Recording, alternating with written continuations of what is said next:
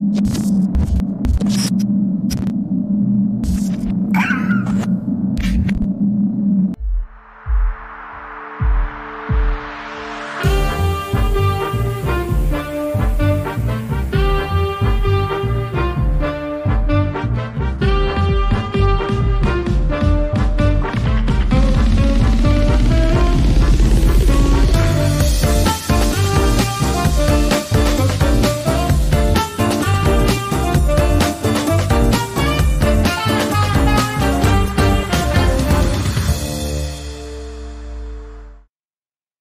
Buenas tardes, bienvenidos a un episodio más de Regiópolis. Gracias por acompañarnos y el día de hoy nos acompaña el arquitecto Juan Miró. Juan, muchas gracias por estar con nosotros. Encantado. Y dando eh, los antecedentes de, Juan, para quienes no lo conocen, él es arquitecto, como ya lo mencioné, eh, es eh, oriundo de España, Estudiaste allá, Juan, pero desde hace muchos años resides en, Austin. Y además de eso, eh, eres un gran conocedor de, la cultura de, México e, y me atrevo a decirlo incluso de, cómo se vive nuestra, nuestra ciudad de Monterrey.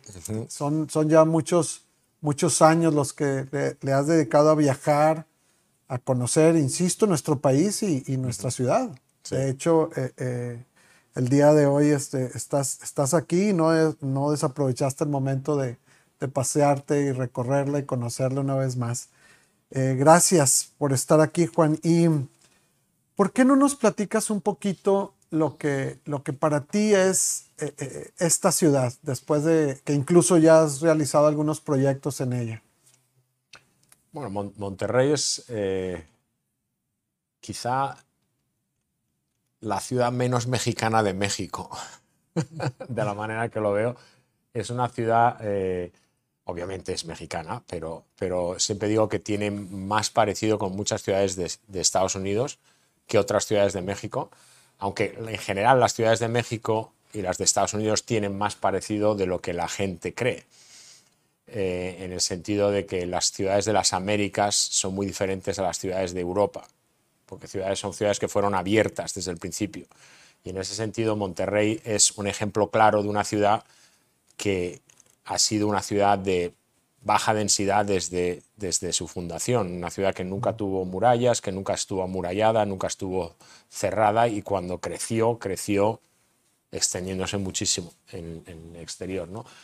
Es una ciudad que tiene eh, un paisaje geográfico espectacular de las montañas, ¿no? tiene una relación con la naturaleza muy, muy potente y que a mí siempre me ha fascinado desde el principio por esa conexión tan fuerte con las montañas, que muchos de vosotros ya no lo notáis casi en las montañas, como las veis todos los días, pero los que venimos de, fuera, yo siempre que vengo me impresiono de la presencia de las montañas y la, el diálogo entre, entre arquitectura, ciudad y naturaleza es muy presente en las Américas, es muy presente en México y es muy presente en Monterrey.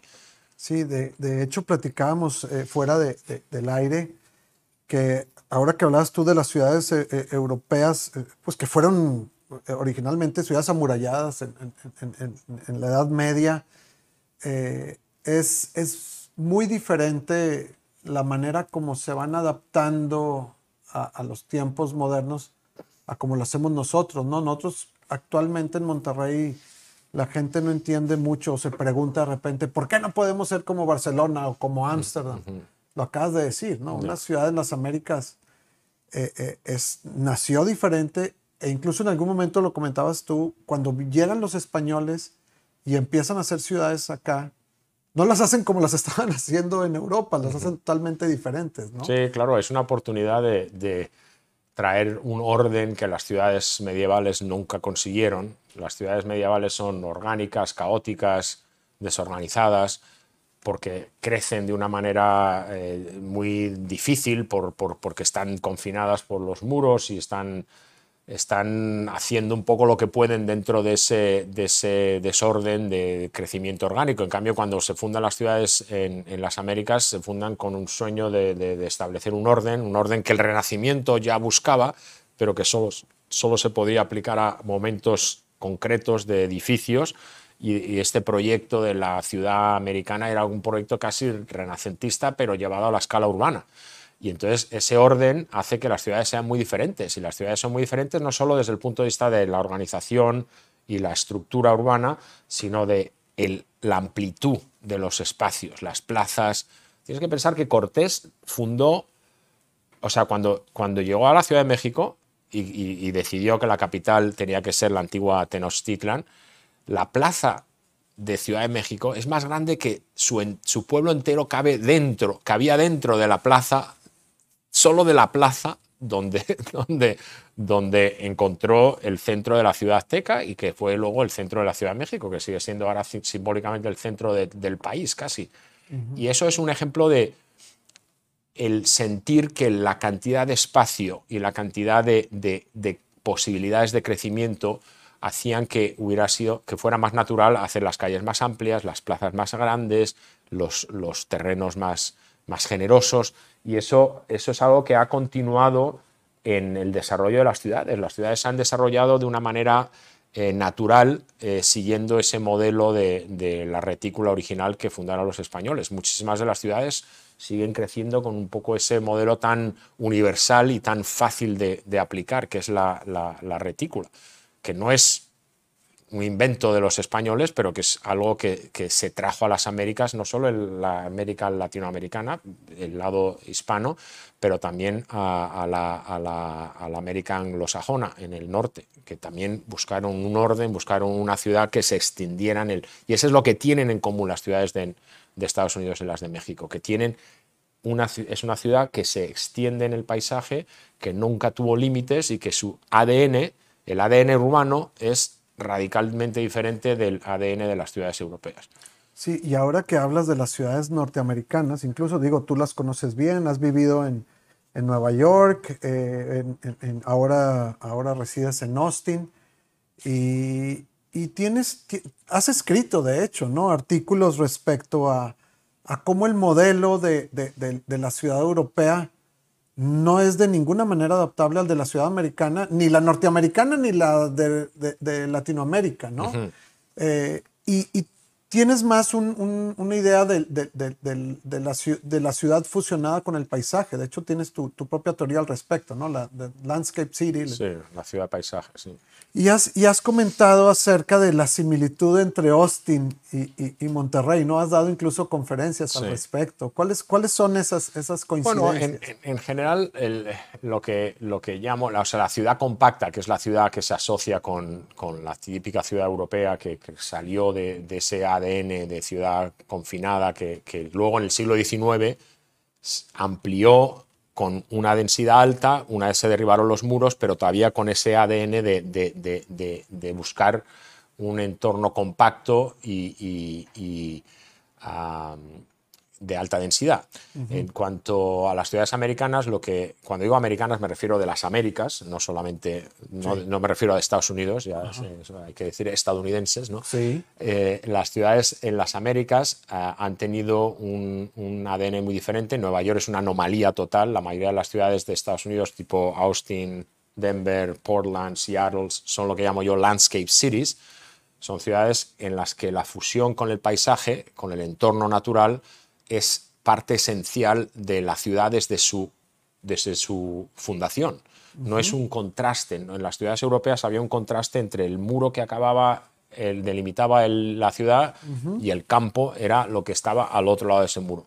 En las ciudades americanas siempre había, había un borde mucho más difuso en las que las ciudades se extendían en el paisaje y, y posibilitaban una relación mucho más rica con el entorno natural con los ríos, con, los, con el agua, con los árboles, con la naturaleza. Entonces, son ciudades en las que la gente pudo llevar a, la realidad un sueño de vivir en la naturaleza que empezó a forjarse en Europa en el siglo XIX, con los románticos y la idea de poder ir a ese paisaje tan bello que siempre era, en, hasta, hasta el siglo XIX, se, se sentía como un paisaje pues, difícil, hostil y, peligroso. ¿no? Entonces, de alguna manera, aquí la, posibilidad de vivir en ese entorno se convirtió en un ideal que, empujó mucho el modelo desde Frank Lloyd Wright, que, generó la arquitectura orgánica, o Barragán, cuando se enamoró del paisaje volcánico del Valle de México, o Niemeyer en Brasil, con esa exuberancia de, tropical de Brasil, la arquitectura que generaron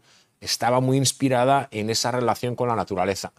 En Norteamérica, en, Centroamérica, en Sudamérica. Es algo común de las Américas que también viene de la época precolombina, porque en la época precolombina todas las culturas precolombinas tenían una relación con la naturaleza que hacía que todo lo que construían en sus ciudades estuviera completamente conectado con la naturaleza.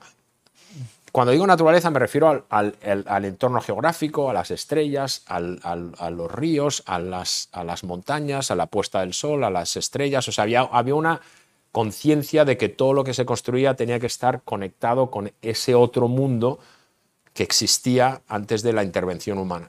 Y eso, eso de alguna manera, consciente o inconscientemente, ha continuado en, las tradiciones que siguieron al, desafortunadamente la, destrucción de las, de las culturas precolombinas. Pero eso sigue en común hasta el, la fundación de los parques nacionales en Estados Unidos y el, y el, cariño que se le tiene a la tierra y el, sueño americano de tener un jardín y todo eso, todo esto está conectado de una manera muy real a una manera de ver las cosas que es profundamente americana.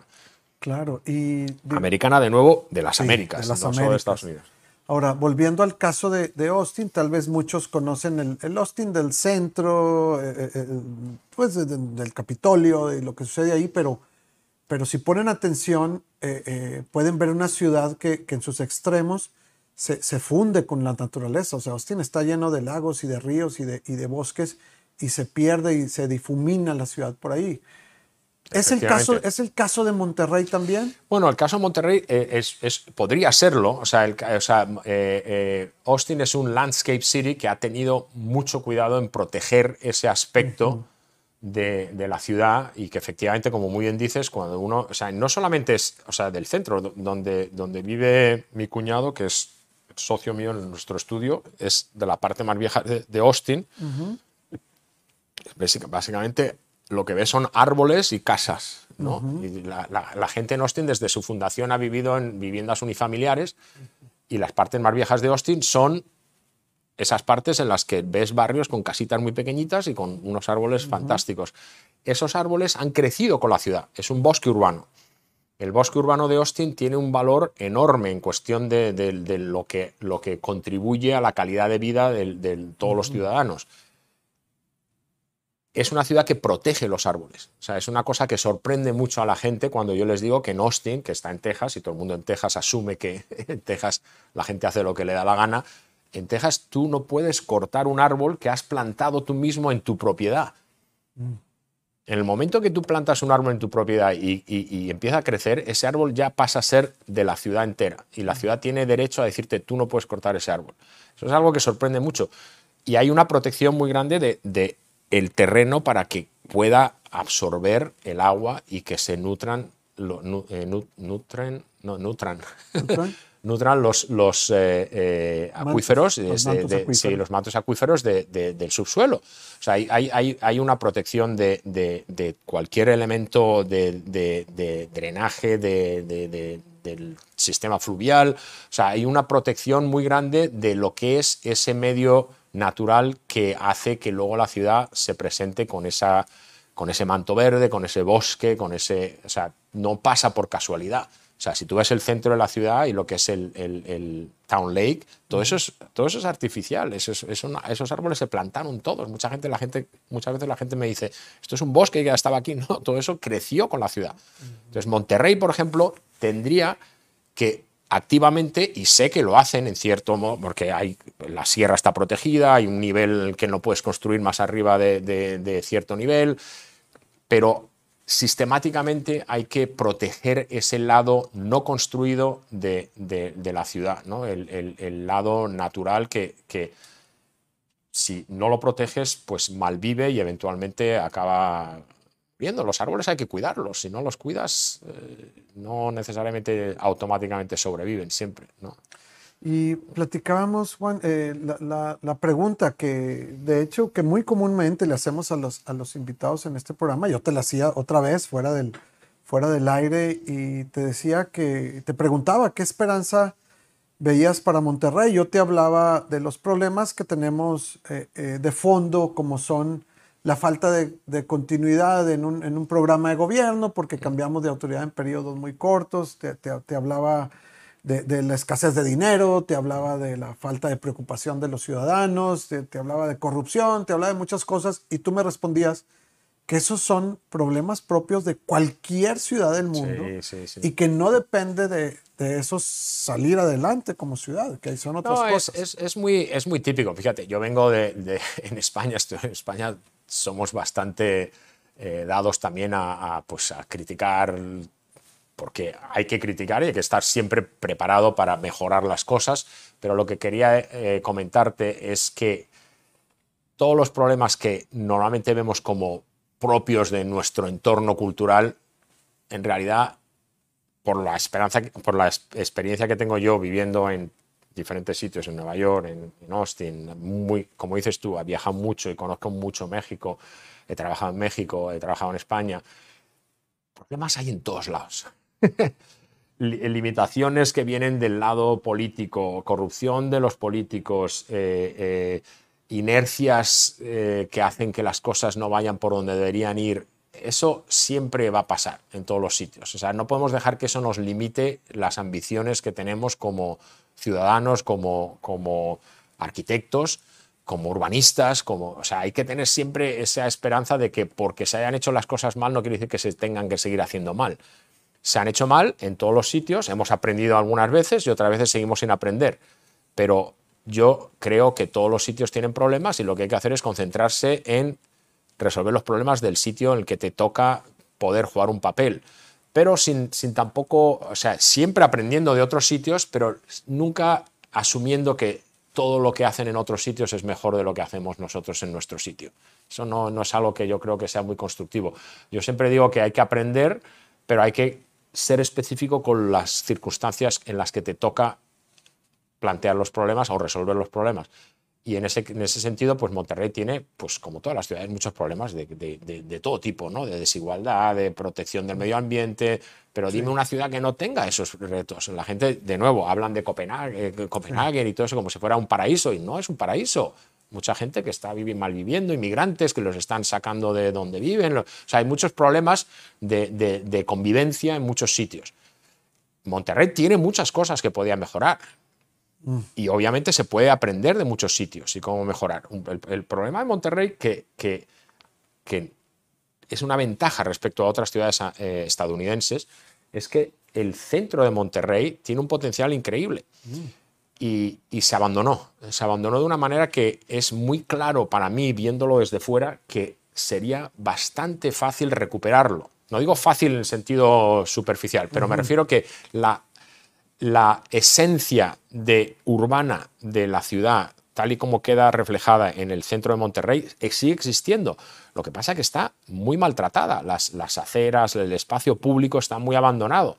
En el momento que todo eso se mejorara, se plantaran árboles, las aceras estuvieran, las banquetas estuvieran todas pavimentadas, el valor que, tiene ya la, esencia urbana del centro de Monterrey tiene un valor enorme.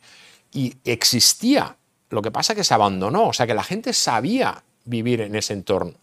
Pero se abandonó y ahora se está recuperando de una manera un poco destartalada, ¿no? Se hace un proyecto aquí, se hace un proyecto allá, o sea que tiene que haber una, especie de combinación de los esfuerzos privados, de los, de los promotores que quieren hacer un proyecto aquí, un proyecto allá, con el lado público, que garantice que todo lo que se va haciendo vaya añadiendo a esa mejora gradual de, ese, de esa esencia urbana tan bien entendida y tan fácil de entender, que tienes el, parque, las plazas del, centro, las macroplazas y de Sales, Santa Lucía, luego vas para otro lado. Tienes, tienes una serie de conexiones que se podían hacer muy fáciles de entender desde el punto de vista del ciudadano, del, del peatón, que lo único que van a hacer es generar más valor para todo lo que venga detrás. O sea, que cualquiera que vaya a hacer un proyecto debería cualquier promotor que vaya a hacer un proyecto debería entender que esa mejora es sistemática y que sigue viniendo. Pero obviamente las autoridades tienen que participar y no es cuestión de que un alcalde diga, pues me interesa esto y ahora el otro va a decir que no le interesa. Tenía que ser absolutamente fuera de cuestión de que todo, que todo el mundo estuviera de acuerdo que mejorar las calles. O sea, ¿cómo puede haber alguien que no esté de acuerdo en mejorar las calles de todo el centro de Monterrey? La cuestión es que hay otras prioridades, que no hay dinero, que las prioridades no me llevan más a hacer esto, más a hacer aquello, pero eso es una cosa como bastante fácil que todo el mundo podía estar de acuerdo. Vamos a hacer sistemáticamente mejorar todas las calles, plantar árboles, mejorar las aceras, y, ahí no hay una discusión política de si uno está a favor o no, porque no creo que haya ningún político que diga yo estoy en contra de, de, mejorar las calles. Y ese es el lado público. Y obviamente la idea es que con esa mejora va a ser más fácil que alguien diga, pues voy a invertir porque veo que hay una mejora que va viniendo. Pero a veces, por ejemplo, el proyecto que hicimos juntos, Cítica, es una apuesta de unos, de unos desarrolladores grande por transformar una esquina importante de la ciudad, que era un, desastre de naves abandonadas, que no tenía ningún atractivo, y convertirlo en un espacio público, que la idea es que sea un poco el primero de otros proyectos. El detonador. El detonador, que luego de pronto dice la calle Hidalgo, que conecte, que de pronto esa calle mejora. Pues si no acaba mejorando, pues es más difícil que luego otro desarrollador diga, pues fíjate, hicieron eso, apostaron por esa idea y no hubo un seguimiento de mejora por parte de incentivos que puede dar el, el municipio, ahí es donde tienen que coordinarse los esfuerzos, porque en el momento que empiece la cadena a, generar algo mejor, porque entonces hay alguien que está interesado en recuperar esa fachada tan bonita al otro lado de Cítica, porque ahora ya tengo un espacio muy bonito en vez de una nave industrial abandonada, todo eso va mejorando la ciudad. Pero tiene que ser algo fuera de, de, las diferencias políticas, porque es obvio que tiene que ser algo que todo el mundo esté de acuerdo que haya que mejorar. Son más seguras, mejor iluminadas, mejor, más atractivas para todo el mundo es, tan básico que a veces que es sorprendente que los seres humanos somos tan, tan lentos en darnos cuenta de cosas. Lo tenemos de frente, ¿no? Sí, sí. Y, a partir de ahí, luego yo siempre digo, los edificios ya son. O sea, si tú, si tú pones una calle bien pavimentada, bien iluminada, con unas buenas aceras, con unos buenos árboles, la arquitectura es secundaria.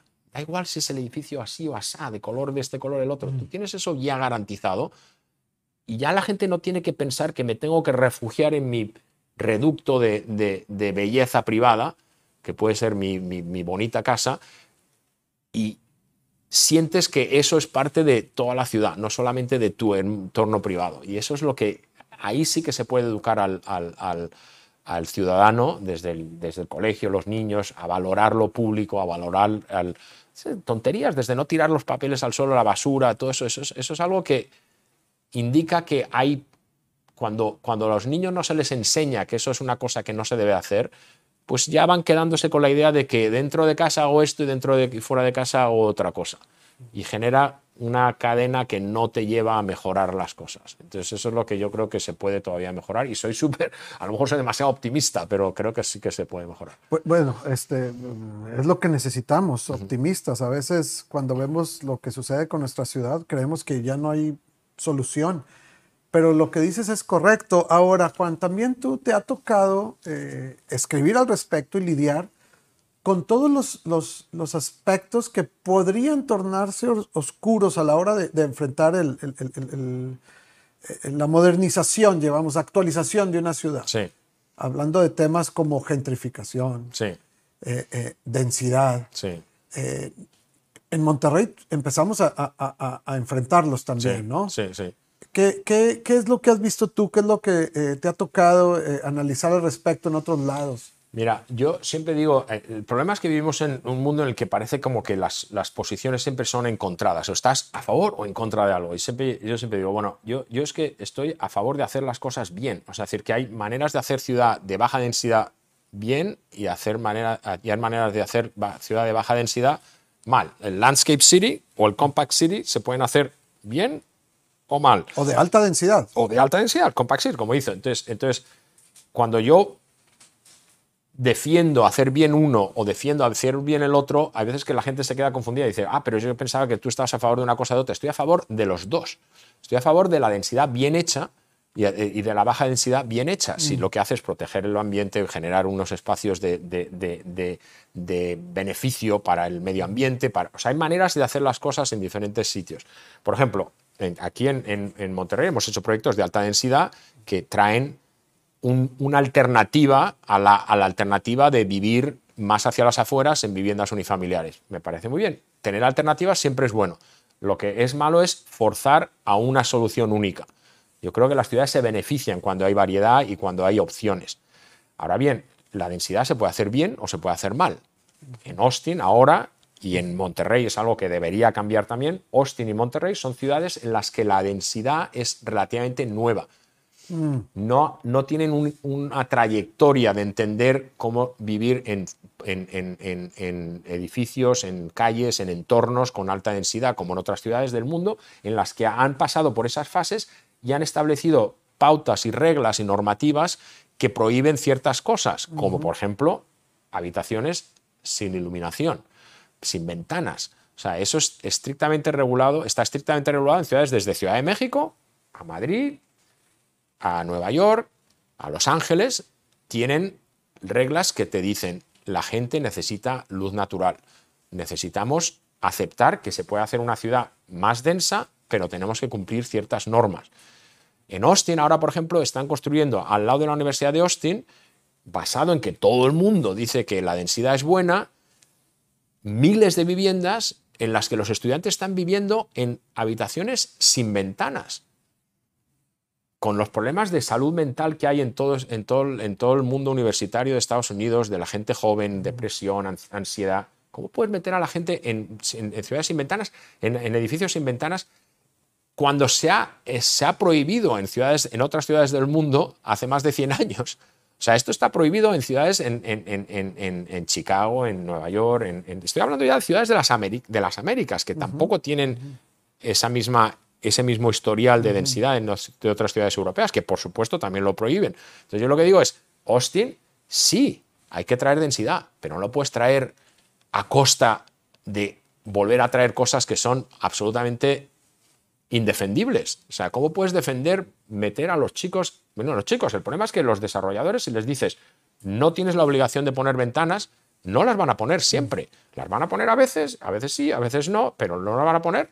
Y yo creo que en Monterrey tenía que hacer lo mismo, tenía que adoptar la normativa, yo te puedo compartir la de Ciudad de México, en la que no solo te dicen tienes que tener una ventana, sino te dicen si la ventana abre un patio, el patio tiene que tener este tamaño porque, claro, si no, la gente ya sabes cómo es. Haces el truco, haces la trampa, entonces pones una ventana y luego tienes nada, una pared de. No, tienes una ventana, tiene que dar a un patio, tiene que entrar cierta cantidad de luz, tiene que tener una proporción. Todo eso es la manera que nos defendemos de nosotros mismos. Los arquitectos somos los primeros que de pronto se nos cuela un cuarto sin ventana y, se nos coló en República. Y a mí no me, no me gusta el hecho de que eso sea legal. Eso tendría que ser lo mismo que tenemos que tener defensas legales contra la salida de incendios. O sea, si un edificio se quema, pues tienes que tener una salida de incendios. Todo el mundo tiene que estar de acuerdo con eso. Hay ciudades que tienen una normativa más difícil, más apretada, más exigente, y otros que la tienen menos porque a lo mejor han tenido menos tradición de problemas de incendios. Pero es obvio que podemos aprender de una ciudad y de otra. Ahora, por ejemplo, Monterrey, Austin, tenía que preguntar a otras ciudades que han hecho ya mm. este esta transición a, más densidad y comparte conmigo qué normativa tienes para poder hacer algo que no hemos hecho nunca y que nos está pareciendo que algo... Entonces es un poco lo que estoy diciendo. Oye, no puedes hacer densidad porque sea la buena la densidad, de pronto cualquier densidad es buena. No, lo mismo que la baja densidad, no cualquier baja densidad es buena. Hay que hacerla bien, hay que hacerla con criterio y hay que hacerla...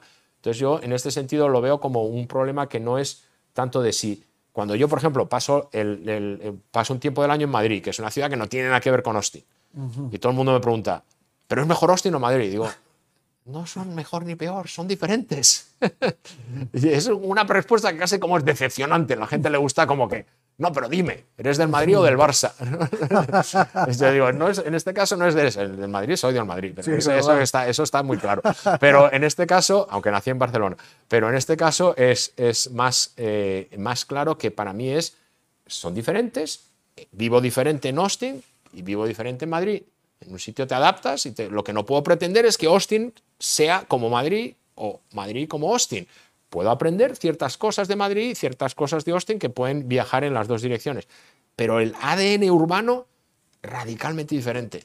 No puedes transformar una ciudad de, la noche a la mañana. Tiene que ser un proceso mucho más eh, orgánico y complejo.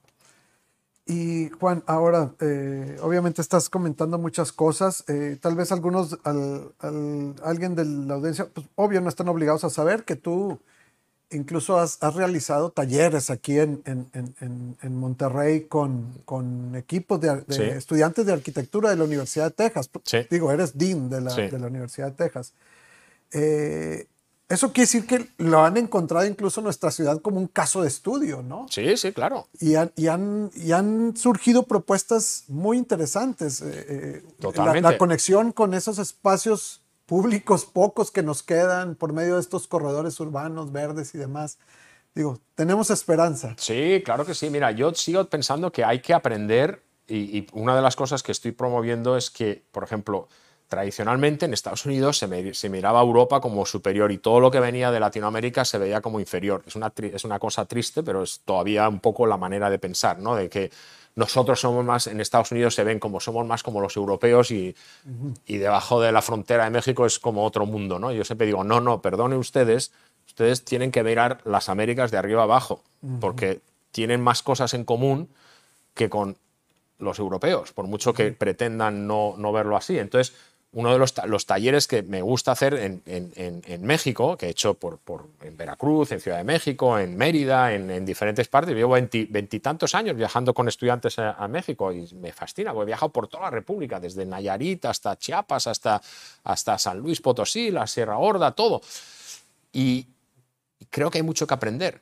Entonces los estudiantes se quedan totalmente fascinados con lo que es México. Entonces les sorprende porque la idea que tienen de México es muy limitada, porque lo que oyen culturalmente es un mensaje muy confuso que ellos pues creen que el viaje que tienen que hacer es a Europa, porque ahí es donde tienen que aprender todo, pero Latinoamérica es un punto de, de aprendizaje. Yo creo que las ciudades americanas que Estados Unidos se beneficiarían de otras ciudades americanas de Latinoamérica. Entonces, cuando vinimos aquí a Monterrey, hay muchas cosas que son problemas comunes y cosas que, en las que puedes como comparar problemas, ver diferentes maneras históricamente de cómo se han desarrollado las ciudades, cómo puedes empezar a aprender cosas los, unos de los otros. ¿no? Entonces, el caso del taller de Monterrey, pues sí, obviamente nos concentramos bastante en ese valor que, hablo que tiene eh, ese, centro histórico de Monterrey y, y, la retícula con los espacios públicos y el río y cómo todo eso puede mejorar y el proyecto era un proyecto de escala urbana, aunque llegamos a la arquitectura y hubo ideas muy buenas de tratar de conectar desde, desde Santa Lucía, pues, pasando por todo el centro, eh, una serie de espacios. La Alameda, La Alameda, la Alameda, hasta, bueno, hasta, el, hasta el Cerro de los Rematando hasta el Cerro de los Sí, o sea, era, era una idea de que tú creas ahí. Entonces, esos son, esos son ejemplos que si tú concentras el esfuerzo allí, y ahí es donde puede intervenir el, el, el, el lado público, ¿no? De pronto es más fácil que luego se, se empieza a, a propagar ¿no? a otras partes. ¿no? Dices, vamos a crear una especie de ejemplo de cómo ese, esa conexión que ya existe de alguna manera pues, en la mente de la gente, pero sin ser concreta en, cuestión. O sea, todo el mundo sabe que puede uno atravesar el centro, pero no hay una idea de, de mejora de un eje que conecte de lado a lado todo el centro histórico. En el momento que tú haces eso, la gente va a interpretar, o sea, lo mismo que tuvo éxito el, conectar la macroplaza con, eh, con la fundidora, todo, todo eso, todo eso tuvo un éxito muy claro, ¿no? Y conectó un parque importante. La idea es, podemos continuar esa idea, la fundidora, Santa Lucía, la, plaza, la plaza, las macroplazas, y luego continuar y, crear una especie de, de, eje de... Eh, de movilidad y de conexión que, que, pueda atraer a peatones, a, desarrollos a lo largo de ese eje, porque la mejora hace que la gente se, sea más, se sienta más atraída por, por invertir en esas zonas y de pronto la, la, ciudad va mejorando poco a poco. No va a pasar de la noche a la mañana, pero es un, ejemplo, un ejercicio de, de imaginar un futuro mejor basado en las posibilidades de lo que veíamos. Y muchas veces el que viene de fuera ve a ciertas cosas más clara que el que lo ve desde dentro, nos pasa a todos, ¿no? Entonces, en este caso, es un poco lo que, lo que desarrollamos en el, en el taller. Juan, pues muchas cosas que platicar acerca de, de nuestra ciudad. Eh, insisto, tú la conoces más que incluso muchos regios, qué, qué, qué, pena. Pero bueno, eh, pláticas como esta nos hacen ver que, que, realmente sí tenemos un futuro, ¿no? Y que las soluciones están ahí enfrente de nosotros y a veces no nos damos cuenta. Ojalá y sea. Sí, hay que ser optimista. Yo sé que es difícil y es frustrante muchas veces el, el, el ver la dificultad de sacar adelante una idea, pero yo creo que eso es fundamental. Nosotros los que estamos en el, en el, en el mundo desde hace tiempo tenemos que transmitir esa, esa esperanza y esas ganas de hacer las cosas bien a la gente joven porque al final es lo mejor que podemos hacer, de, de, transmitirlo de una manera que ellos lo puedan multiplicar y lo puedan eh, aumentar, ¿no? porque ellos al final van a ser los que van a continuar, ¿no? porque las ciudades son un esfuerzo de, todos, ¿no? Son muy complejas y necesitamos mucha gente. Pero sí, hay esperanza, claro que hay esperanza, siempre hay esperanza. Muchas gracias, Juan, por estar con nosotros ¿eh? y esperamos que eh, pronto volvamos a tener esta plática con cambios eh, significantes muy bien. en la ciudad. Encantado, encantado de volver, siempre estoy feliz de volver. Y a la audiencia, gracias por estar con nosotros y nos vemos el próximo jueves en un episodio más. Hasta luego.